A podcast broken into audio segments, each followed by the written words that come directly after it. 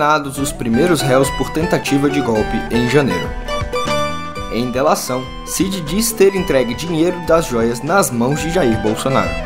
E NASA crê que ETs do México sejam falsos e pede compartilhamento internacional. Muito bom dia, boa tarde ou boa noite. Vai que, né? Eu sou Olavo Davi e tô aqui para te contar que tem gente contando tudo, ou quase tudo, e tem gente contando as horas para prender alguns golpistas. Não crê? Então me permita te contar e fazer o seu sextou mais informado, bem rapidinho, no pé do ouvido.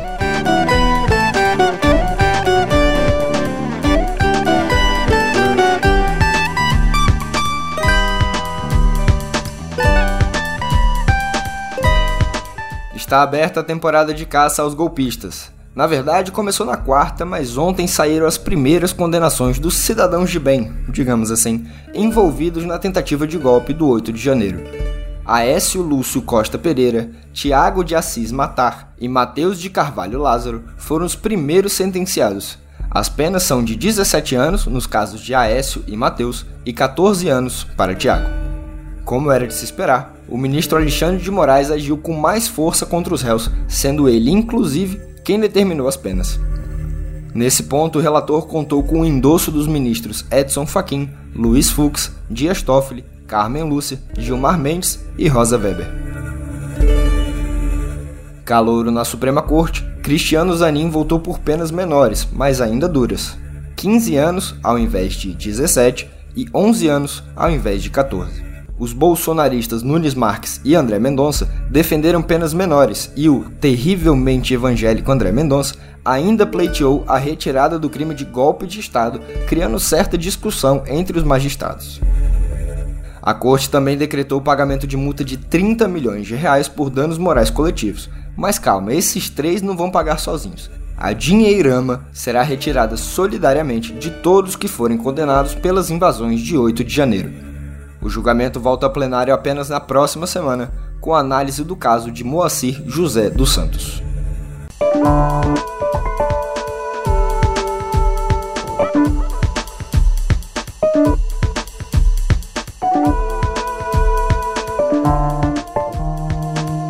Para Eliane Cantanhede, as primeiras condenações geram uma onda de medo e pessimismo entre os outros acusados, além de sinalizar um recado histórico, isso entre aspas, pela democracia e as instituições de que um novo golpe de Estado não é bem-vindo no Brasil.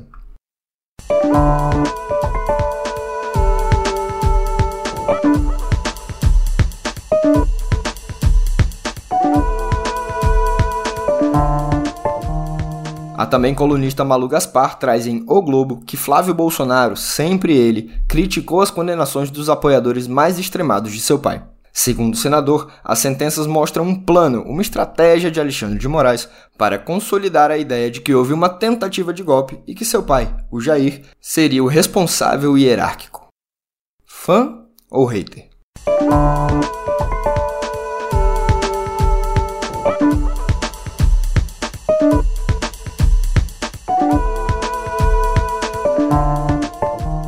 Em paralelo às condenações no Palácio do STF, ali ao lado, no Congresso Nacional, o general Gustavo Henrique Dutra jurou à CPI mista do 8 de janeiro que não via um perfil golpista nos acampamentos que se instalaram em frente ao quartel-general do Exército, aqui em Brasília.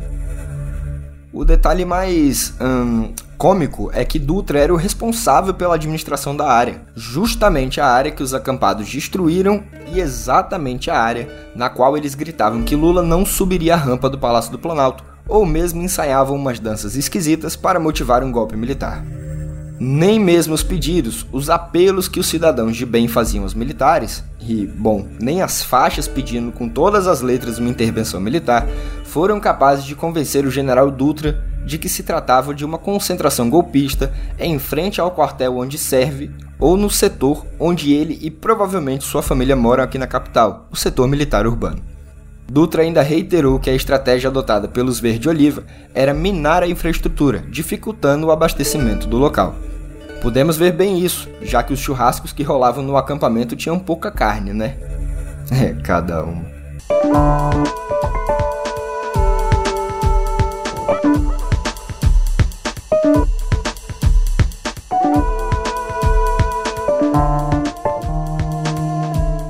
Ainda falando sobre a tentativa de golpe de janeiro, o Conselho Nacional de Justiça, também conhecido por CNJ, está atento para a participação de magistrados na organização intelectual e até logística da quartelada patriótica. E esse termo é meu mesmo.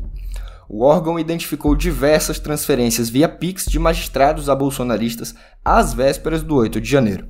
Uma investigação interna foi aberta para apurar se juízes, desembargadores e outros servidores da justiça participaram, incentivaram ou financiaram a intentona na Praça dos Três Poderes.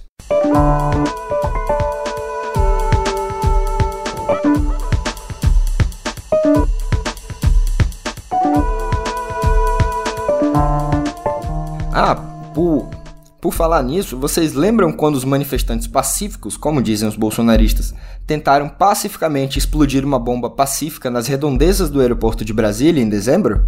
Pois bem, um deles estava foragido desde então. A polícia paraguaia, em ação conjunta com a Polícia Federal Brasileira, prendeu nesta quinta Wellington Macedo de Souza, em Ciudad del Este, na fronteira do Paraguai com o Brasil. Macedo era o único do trio responsável pelo atentado que continuava foragido. Mas tudo pacificamente.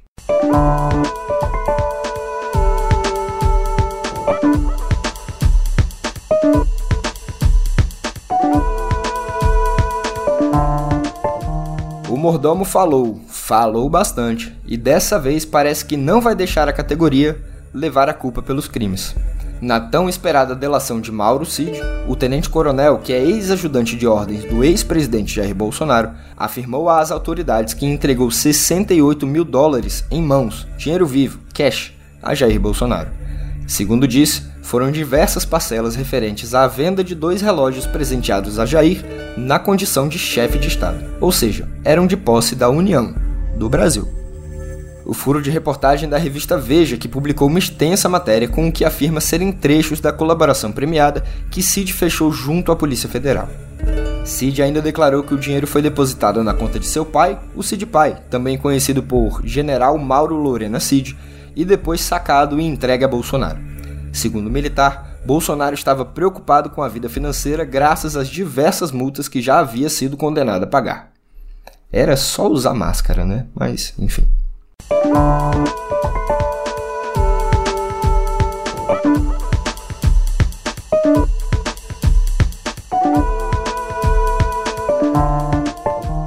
Bom, saindo de golpe para entrar em anistia, mas anistia eleitoral. Ou, ao menos, é assim que é tratada a proposta de emenda à Constituição que altera o Código Eleitoral e a Lei da Ficha Limpa. Aprovada ontem pela Câmara, a mini-reforma tem por objetivo enfraquecer a transparência eleitoral e a prestação de contas de partidos e candidatos. O texto, por exemplo, encurta a inelegibilidade de candidatos caçados e libera propaganda e gastos eleitorais cruzados entre partidos que não fazem parte da mesma coligação ou federação. Basicamente, permite uma certa confusão no pagamento de gráficas, por exemplo, e desconfigura a divisão de tempo televisivo durante os pleitos. Você está achando que isso é notícia antiga, eu sei, mas não é e eu explico. Na quarta, a Câmara aprovou o projeto em primeiro turno. Ontem, em segundo turno, o projeto foi novamente aprovado e segue para análise da casa ao lado, o Senado Federal. Por lá não há tanta garantia, ao menos é o que o Teatro de Operações mostra no Congresso Nacional presidente da Casa Alta, Rodrigo Pacheco, do PSD de Minas, não se comprometeu com a aprovação definitiva do texto até a janela do próximo pleito. Explico. Toda alteração na lei eleitoral deve ser feita com um ano de antecedência em relação à próxima eleição, que, no caso, são as eleições municipais do ano que vem. O prazo é 6 de outubro.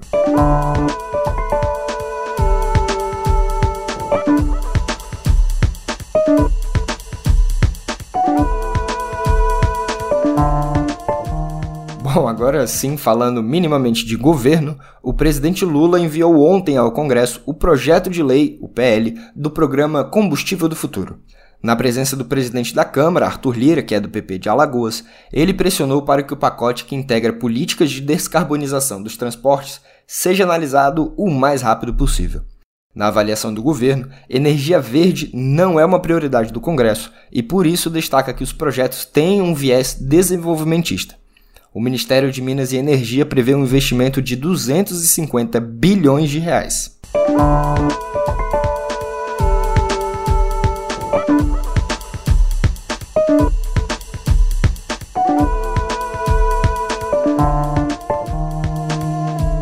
Para fechar política no programa de hoje, o Datafolha publicou ontem a mais recente pesquisa de opinião com respeito ao governo Lula. A boa notícia para o Planalto é que a aprovação do petista cresceu, ainda que apenas 1% e dentro da margem de erro. Passou de 37% de ótimo e bom em junho para 38% neste mês. A má notícia é que a reprovação avançou para valer, de 27% para 31%. Outros 30% consideram o governo regular e 2% não souberam ou não opinaram.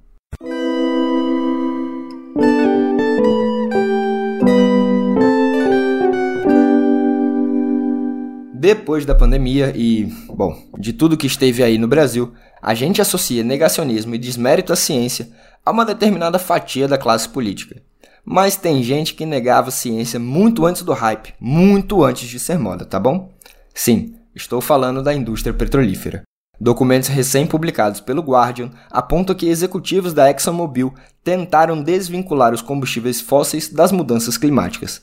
Vejam só vocês. Até pelo menos 2008, a empresa financiava grupos que negavam as questões climáticas. Em 2008, a Exxon se comprometeu a parar com isso, deixar para lá. Mesmo assim, o que vem à tona agora é que o alto escalão da gigante de petróleo e gás pagou pesquisadores que atuaram junto ao lobby do petróleo na criação de um documento que questionaria as medições de gases do efeito estufa. Os arquivos também revelam descontentamento da ExxonMobil com as advertências das principais autoridades científicas para a redução das emissões de gás carbônico.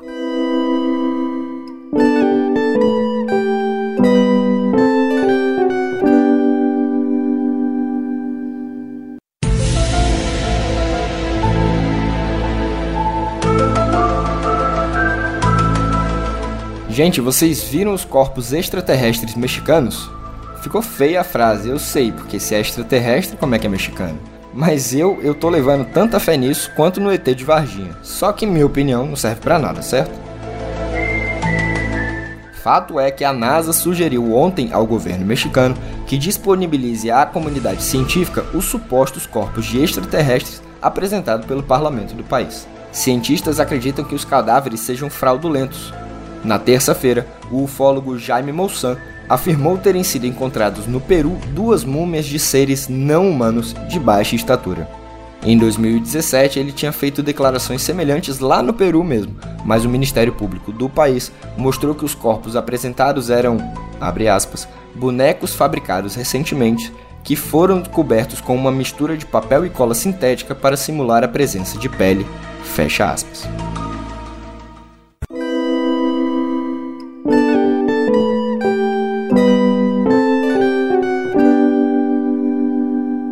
E por falar em escavação, a arqueóloga brasileira Tânia Andrade Lima recebeu o Prêmio Internacional Hipatia, ou Hypatia, pela descoberta, em 2011, do Cais do Valongo, na zona portuária do Rio de Janeiro. O local foi construído em 1811 e recebeu um milhão de negros escravizados vindo da África. É possivelmente o maior local de desembarque de gente escravizada da história do mundo. Tânia é a segunda mulher brasileira a receber a premiação concedida a personalidades que contribuem para o conhecimento científico em suas áreas de atuação. O padre Júlio Lancelotti também foi reconhecido neste ano por sua luta contra a arquitetura hostil que impede o acesso de pessoas em situação de rua a locais públicos.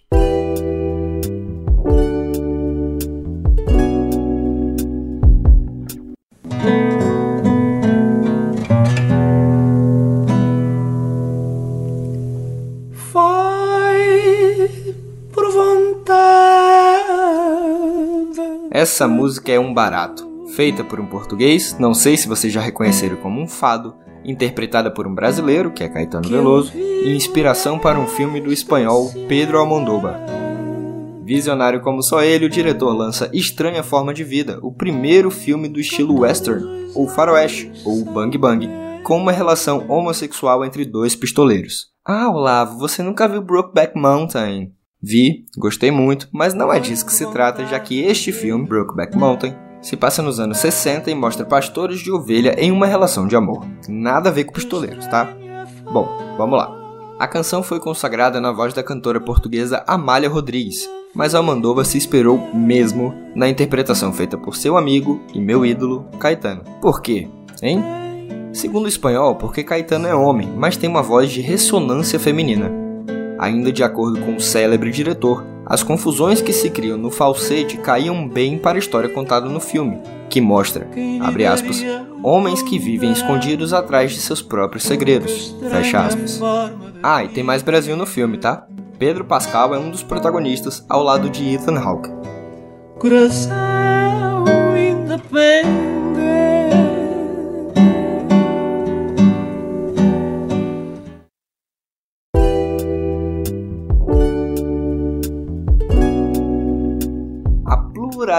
que caracteriza as produções artísticas no Brasil é bem conhecida. Na música, então, nosso país dá um baile em qualquer outra cultura. Aliás, ainda assim, em plataformas que simplificaram o acesso às melodias, o país de Macunaíma só escuta sertanejo, ou quase isso. A ProMúsica, uma entidade que representa as principais gravadoras e produtoras fonográficas do Brasil, fez um levantamento onde cruzou dados do Spotify, da Deezer, do YouTube, da Apple e da Amazon Music e do Napster, mostra que 8 das 10 canções que lideram as paradas aqui são do gênero caipira, por assim dizer, de uma forma respeitosa, é claro. Leão, de Marília Mendonça, é a música mais ouvida no Brasil no primeiro semestre deste ano, em que a morte da cantora e compositora completa dois anos. Nas primeiras 50 posições, supremacia brasileira dentro de casa. Apenas uma canção é gringa, Flowers, ou Flores, de Miley Cyrus, a 26ª obra mais ouvida por aqui entre janeiro e junho deste ano.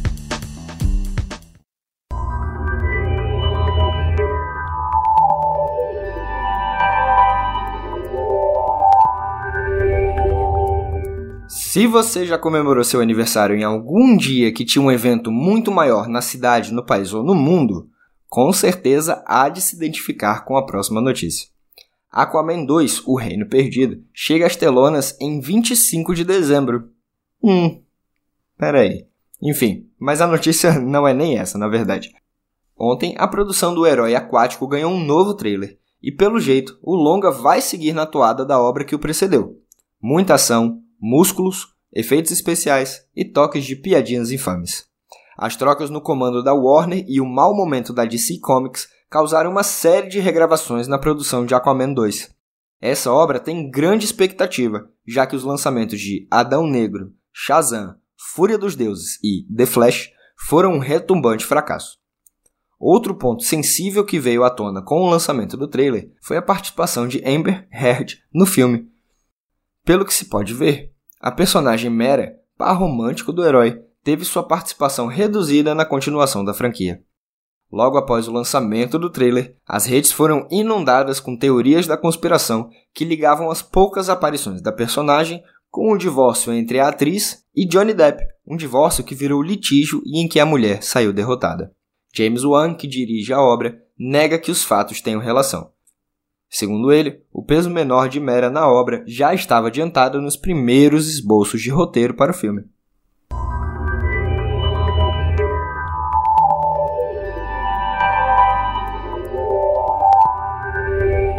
E tem demissão em massa no setor de tecnologia. Aliás, quantas demissões, hein? E sabe o que é pior? É tudo reajuste ainda dos tempos pandêmicos. Nesta quinta, a Alphabet, dona do Google, demitiu centenas de funcionários em todo o mundo. Os cortes atingiram o setor de recrutamento e ocorrem enquanto a Big Tech desacelera novas contratações. A empresa não especificou o número de demissões no departamento, mas mencionou que boa parte da equipe continua atuando em funções emergenciais, como realocação de funcionários. De acordo com a gigante da tecnologia, os empregados afetados terão indenização e outros benefícios, em 2021, a Alphabet contratou 50 mil funcionários em meio ao crescimento das empresas de tecnologia durante a pandemia de Covid-19. Em janeiro deste ano, no entanto, 12 mil foram demitidos, cerca de 6% da força de trabalho da empresa.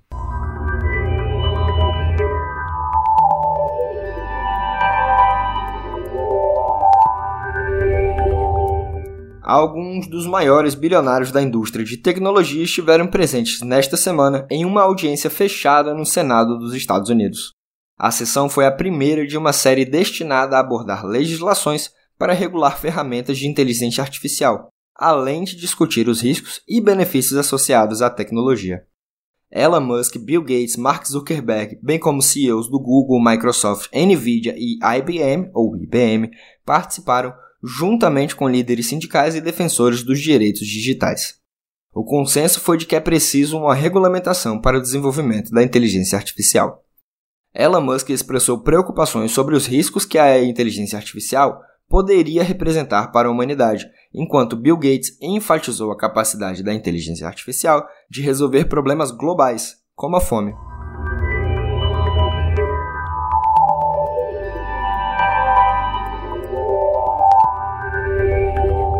Os assinantes do Twitter Blue, o atual X Premium, poderão ocultar suas curtidas em publicações na rede social.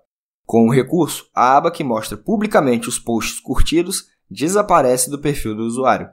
Além do X, o Instagram também está testando um novo recurso para que as curtidas em publicações sejam ocultadas pelos proprietários das contas.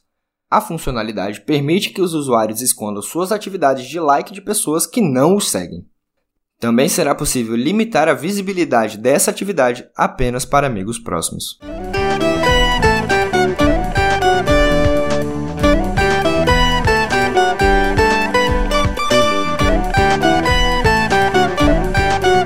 Isso não quer dizer que vocês precisam esconder do mundo o que curtiram no pé do ouvido de hoje, tá bom? Aliás, bora fazer um combinado? Se curtiu, compartilha aí com tua galera, pô. Faz a gente chegar em mais gente. E se quiser, siga-nos nas redes sociais. Arroba canal meio, tudo minúsculo mesmo, para não perder uma única atualização do meio. E arroba outro também minúsculo, para acompanhar as bobagens que este apresentador fala na blogosfera. Blogosfera? Essa é só para os antigos mesmo. Por aqui, me despeço com a velha promessa de voltar na semana que vem. Até!